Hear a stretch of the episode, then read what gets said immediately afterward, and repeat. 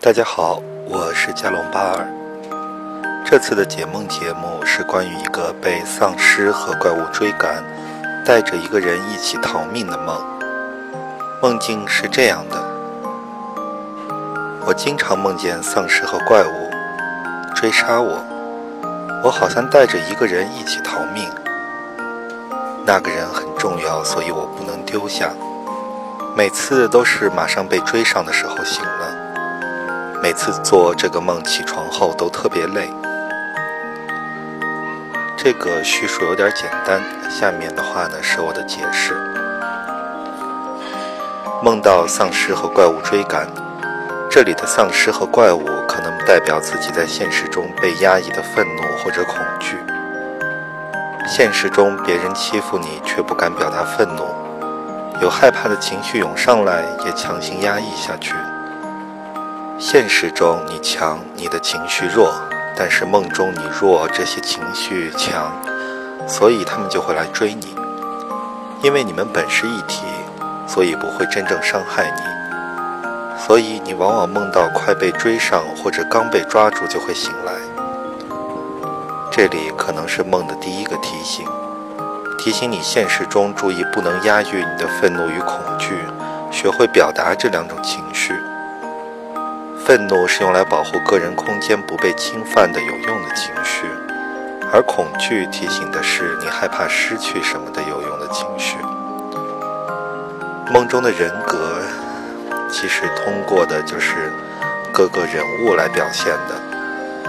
那跟你一起逃跑的人，其实你想想现实中他的性格，或者是梦中你对他的印象，那么这个人就是你相应的人格。梦中你和这个人格的互动，就代表你和这个人格的关系。所以和你一起逃命的人是对你非常重要的性格。也许现实中你压抑了自己的愤怒和恐惧后，这种性格就变强，变得很突出。梦中你和这种性格都衰弱下来，所以就一起被现实中压抑了的愤怒和恐惧追赶。哦还有一个细节可以关注的是，你可以想一想，如果说你被丧尸和怪物抓住的话，你有几个选择？你会怎么选？A. 继续逃跑；B. 装死，然后让怪物躲过去；C. 转身和怪物搏斗。这三个选择可能就代表你的三种态度。如果选继续逃跑的话，其实就是说你在继续逃避这种或者被压抑了的情绪。如果说装死，然后让怪物跑过去的话，这样呢就是代表现实中你压抑了自己的各种情感和需求，但是呢你是通过其他的方式来表现出来的，就是有一些扭曲了的。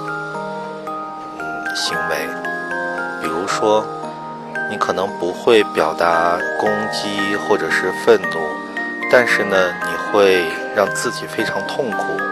如果你痛苦的话，你的亲人就会相应也过不好。这时候，其实你就变相的向他们表达了愤怒。如果你选择 C，跟怪物搏斗，那么这就可能是说，现实中你在压抑你的负面情绪。而梦中的话，你继续跟你的负负面情绪去对抗，这种情况算是最严重的。慢慢的，你可能就会变成一个没有情感、只有理性的人。